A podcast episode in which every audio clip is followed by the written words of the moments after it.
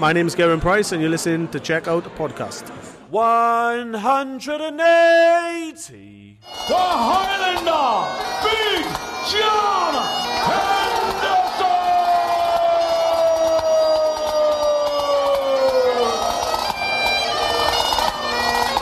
das war der Walk-On oder das ist der Walk-On von John Henderson, dem Challenger an Premier League Spieltag 1 in Aberdeen in Schottland. Checkout der Darts Podcast meldet sich nach Woche 1 der Premier League. Die Eindrücke aus Nacht 1 sind noch ziemlich frisch. Wir sprechen direkt drüber, ordnen die fünf Auftaktpartien ein, darunter die Revanche des WM-Endspiels zwischen Michael van Gerven und Peter Wright. Ich bin Kevin Schulte und zugeschaltet ist Christian Rüdiger. Grüß dich. Hallo Kevin, hallo liebe Freunde des Dartsports. Checkout der Darts Podcast erscheint auf Spotify, auf Apple Podcasts, auf Google Podcasts, Mindsport Podcast und während der Premier League auch wieder auf ntv.de. Und wer Fragen hat oder anderweitig mitdiskutieren möchte, ist herzlich eingeladen, natürlich egal ob bei Instagram, Twitter oder Facebook, schreibt uns einfach. So, und jetzt genug der Vorrede. Wir schauen uns mal diesen ersten Spieltag in der Nachbetrachtung an. Wir gehen die fünf Partien durch. Es war ja ein recht lockerer Aufgalopp zwischen Michael Smith und Glenn Durant. Das war jetzt noch nicht das ganz große Darts, aber letztendlich Durant gewinnt als Debütant die Partie klar mit 7 zu 3, weil er einfach auf die Doppel deutlich besser war und äh, für mich hat es mal wieder gezeigt, dass ein Spieler wie Glenn Durant, was die Körpersprache betrifft und so die Locker Lockerheit auf der Bühne eine Klasse besser ist als ein Michael Smith. Würde ich dir ähm, auch Zuspruch geben. Vor allem ist es natürlich auch, hat man da gemerkt, dieser Faktor Erfahrung, dass äh, Durant jetzt schon seit, äh, der ist ja jetzt schon fast 50 mit 49 Jahren, Smith ist dagegen noch ein sehr junger Kerl. Also da hat man auch schon gesehen, ähm, was ich auch ein bisschen überraschend eigentlich fand, dass Durant, weil es ist ja jetzt seine erste wirklich richtige offizielle Premier League-Saison.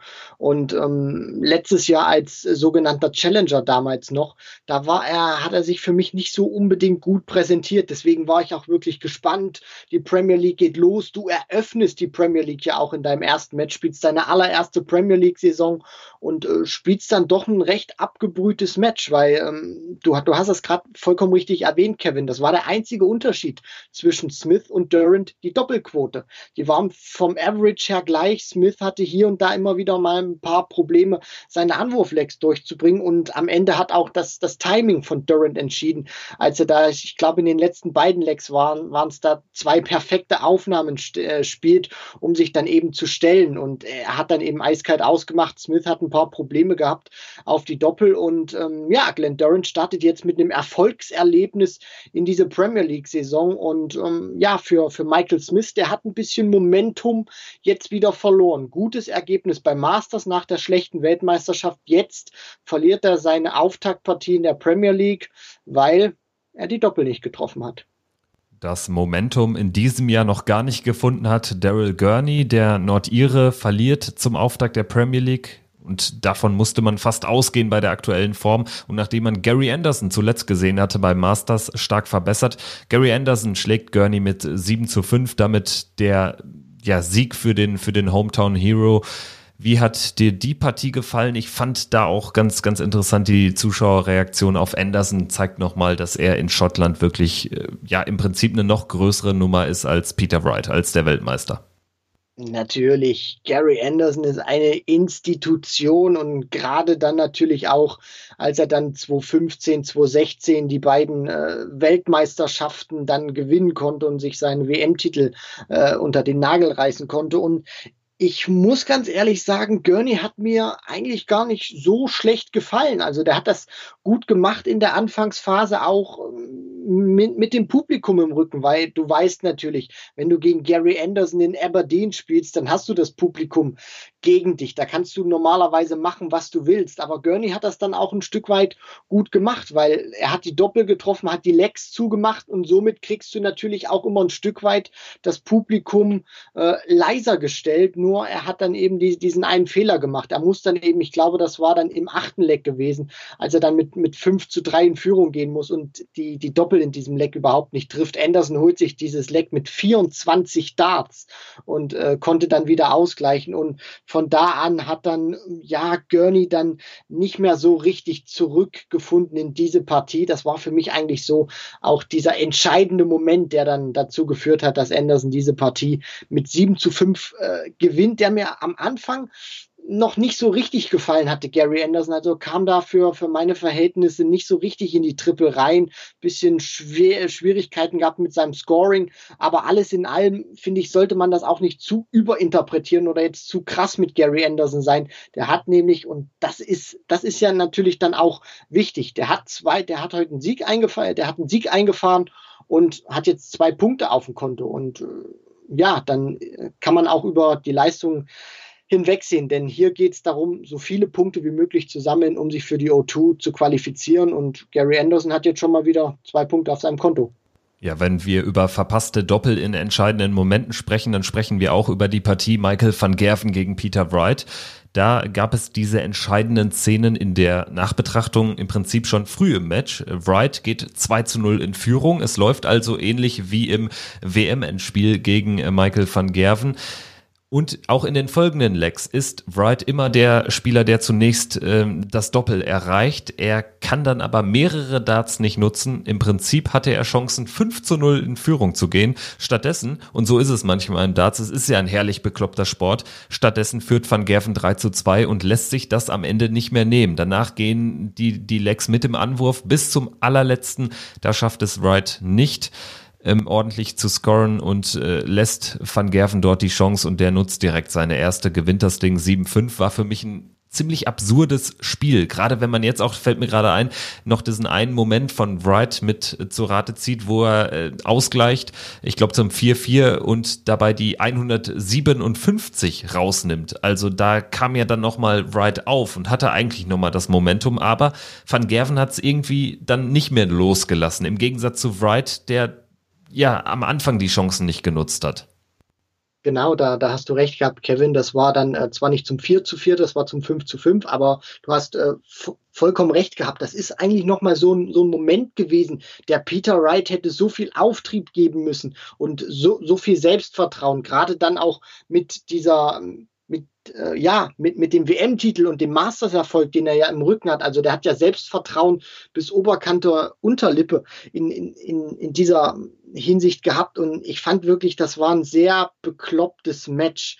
Also äh, Wright startet wirklich super. Du hast das angesprochen, muss dann eigentlich äh, die, die Partie dann schon in dieser Anfangsphase entscheiden und holt dann Van Gerven auch ein Stück weit rein. Aber und das müssen wir Van Gerven auch zugute halten. Der war da, der hat diese Möglichkeiten genutzt. Nach den ersten fünf Legs, also als es dann 3 zu 2 stand für Van Gerven, hat der noch eine 100% Doppelquote gehabt. Und äh, das, das war für mich auch so ein, so ein Spiegelbild, also jetzt im positiven Sinn zum Masters. Da kam er ja nicht so richtig ins Scoring rein, hat die Doppel nicht getroffen. Und heute war das für mich ein vollkommen anderer Auftritt, ein vollkommen anderer Michael van Gerven. Er, er kommt super in die Doppel rein, 78 Prozent am Ende, toller Average und äh, hat dann auch im Gegensatz zu Peter Wright gegen Ende nicht abgebaut. Also da fand ich schon, dass Wright dann gerade im Entscheidungsleck äh, nachgelassen hat und ja, also ich weiß trotzdem noch nicht so richtig oder es ist, ist einfach so unfassbar bekloppt, dieser Sport. Denn wenn Wright die Doppel am Anfang trifft, dann findet Van Gerven nicht mehr in diese Partie und dann stehen wir plötzlich hier und reden wieder, ja, Michael van Gerven, Masters Auftaktniederlage gegen Johnny Clayton, jetzt verliert er gegen Peter Wright, was ist bloß los mit ihm? Und jetzt stehen wir hier, weil Van Gerven eben auch diese Momente übersteht ein tolles Match dann spielt und jetzt sagen wir plötzlich wieder, Michael van Gerven, er ist eigentlich wieder zurück oder er ist doch nicht so verwundbar, wie wir ihn in den letzten Wochen äh, geredet haben. Also das ist wirklich schon herrlich bekloppt wie bestimmte Sequenzen in einem Match auch wirklich die komplette Berichterstattung drehen können. Man muss sich vor Augen führen, Van Gerven spielt ein 104er Average. Du hast die Doppelquote, die überragend war, angesprochen.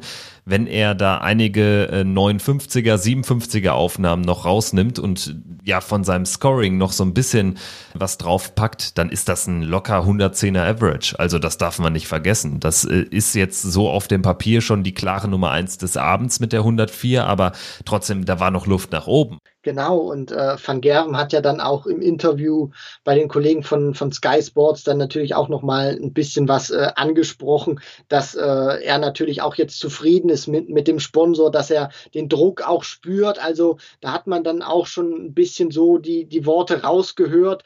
Ähm, er, er möchte die Leute gerne unterhalten, aber dass die Leute auch manchmal mal ein bisschen äh, vorsichtig sein sollten mit den Worten, die sie eben wählen. Also äh, nicht dann plötzlich zu sagen, wie jetzt beim Masters, nach, nachdem er das WM-Finale verliert ähm, und jetzt erste Runde gegen Clayton beim Masters rausging, äh, dass man da wieder alles in, in Frage stellen muss. Natürlich haben, haben wir das jetzt auch in der Hinsicht getan oder ähm, natürlich nach, nach Ursachen gesucht, geforscht. Das ist natürlich auch unser gutes Recht und da, da, liegt natürlich auch immer eine gewisse Würze drin, aber irgendwie schafft es Michael van Gerven momentan immer noch, sich in diesen wichtigen Momenten rauszuwinden und äh, ich, ich, ich muss ganz ehrlich sagen, oder ich bin da auch ehrlich gesagt ein bisschen geflasht, weil es, es wäre wirklich sehr ergebnisabhängig geworden. Trifft Wright diese Doppel? Ich möchte mich da nochmal wiederholen. Stehen wir, stehen wir hier oder sitzen hier und diskutieren darüber, was ist vielleicht los mit Michael van Gerven oder war es ein Fehler, die Darts zu wechseln?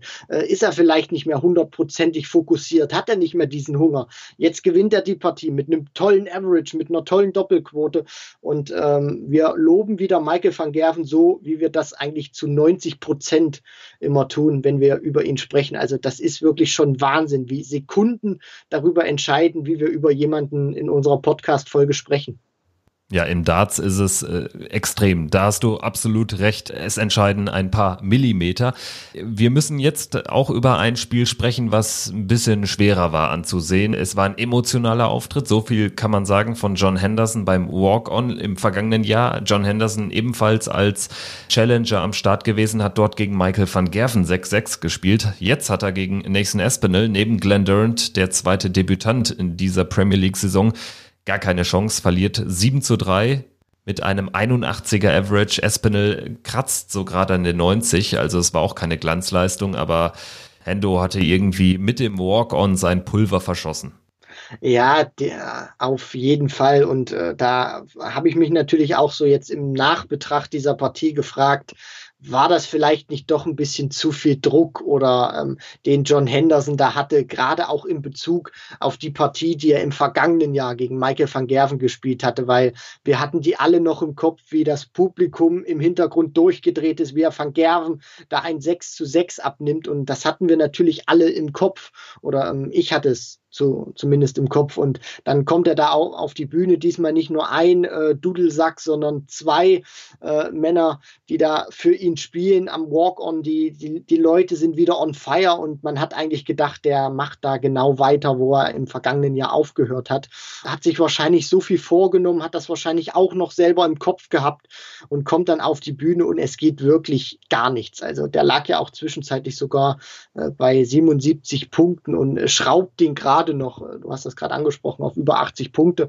Und Nathan Aspinall, erstes Premier League Match, äh, muss man auch wirklich sagen, eine dankbare Aufgabe, denn gegen jeden anderen wäre er wahrscheinlich heute nicht mit einem Sieg aus Aberdeen abgereist. Aber da muss man dann natürlich auch wieder die Frage stellen, wie hätte denn Aspinall reagiert, wenn er mehr Druck bekommen hätte? Denn es gab die, die, diesen einen Moment, wo ich dann wirklich dachte, okay, jetzt kommt Henderson vielleicht ein bisschen rein, weil das ja fast so eine Art Parallele zum, zum äh, letzten Jahr war gegenüber Van Gerven, wo er dann auch so hinten raus ja eigentlich dann das wirklich richtig stärker wurde. Ähm, und als er dann die 180 gespielt hat, 96 Punkte Rest bei 5 zu 3 Espinel und Espinel nimmt die 170 raus. Das war dann wirklich dieser Moment, wo ich dachte, okay, da hätte Henderson noch mal reinkommen können. Aber alles in allem war das enttäuschender Auftritt für ihn, für das Publikum, ähm, für uns natürlich auch, weil wir hatten uns so viel mehr erhofft von Henderson und ja, Nathan Aspinall muss man dann am Ende auch konstatieren, der hat solide runtergespielt, der ist auch cool geblieben, ist nicht äh, nervös geworden da oben, hat sich auch nicht zerfleischt, weil es nicht so lief für ihn, sondern hat das auch einfach akzeptiert und hat jetzt zwei Punkte eingefahren und das ist am Ende des Tages alles das, was zählt. Auf die Averages können wir immer gucken, das sind tolle Showwerte, aber am Ende kommt es darauf an, wie viele Punkte hast du in deiner Tabelle gesammelt, um die Judgment Night zu überstehen und um dich für die O2 zu qualifizieren. Und ich meine, erstes Premier League Match, gleichen Sieg, sollten wir jetzt auch nicht zu kritisch sein und das nicht zu ähm, überanalysieren.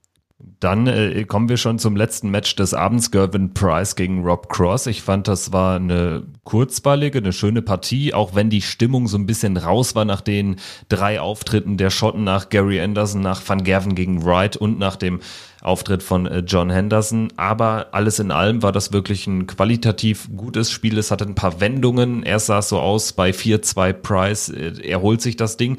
Cross kommt zurück, holt vier Lecks in Folge braucht er nur noch ein weiteres Leck bei 6-4, um äh, sogar zwei Punkte einzusammeln. Aber Price schafft es dann nochmal, sich da rauszuwinden aus dieser schwierigen Situation. Letztendlich könnte man so ein bisschen ja, Comeback über die Partie schreiben. Einmal ist es Cross, der nach äh, schwachen Turnieren eine Art Comeback zeigt, auch ein 100er Average spielt und einmal ist es natürlich Price, der in dem Spiel dann am Ende schon wie der sichere Verlierer aussah, aber immerhin noch einen Punkt landet beide starten nicht mit einer Niederlage in die Premier League-Saison. Das finde ich ist auch immer mental ähm, sehr wichtig, dass, dass du mit, mit einem guten Gefühl auch aus, aus, der, aus dem ersten Austragungsort abreist und äh, Rob Cross, da müssen wir jetzt auch wirklich gucken, wo geht die Reise hin, denn das war heute wirklich viel besser als beim Masters oder auch bei der WM. Er ist wieder zu seinen normalen Darts zurückgegangen, also hat ja auch, wenn mich da mein Auge nicht getäuscht hat, beim Masters mit einem, ja, mit einem etwas etwas anderen Setup da gespielt. Also da sah der Dart ein bisschen anders auch aus. Ähm, zu, zumindest so vom, vom Barrel her. Das, das war heute wieder anders. Und ähm, da müssen wir jetzt gucken, ob er wieder so eine tolle Premier League-Saison spielt wie im vergangenen Jahr. Auf jeden Fall beide erstmal nicht mit einer Niederlage gestartet, was sehr wichtig ist, weil damit bist du auch nicht so unter Druck. Jetzt am zweiten Spieltag ähm, dann nach Nottingham geht es ja dann, wo Fallon Sherrock auch äh, nächste Woche dann spielt gegen Glenn Durant, dann hinzufahren und zu wissen, ja, ich habe eigentlich schon eine Niederlage im Gepäck und da machst du dir noch mehr eine Platte, mehr Druck. Deswegen diese Punkteteilung, die geht für beide auch dann schon, wenn man das Match so betrachtet, vollkommen in Ordnung. Soweit also der erste von insgesamt 17 Premier League Abenden. Nächste Woche geht's dann mit folgenden Partien weiter in Nottingham. Du hast es äh, bereits angesprochen, Fallon Sherrick ist als Challenger dabei. Es geht aber los mit Rob Cross gegen Nathan Aspinall, dann Gervin Price gegen Michael Smith, dann Gary Anderson gegen Peter Wright, das schottische Duell.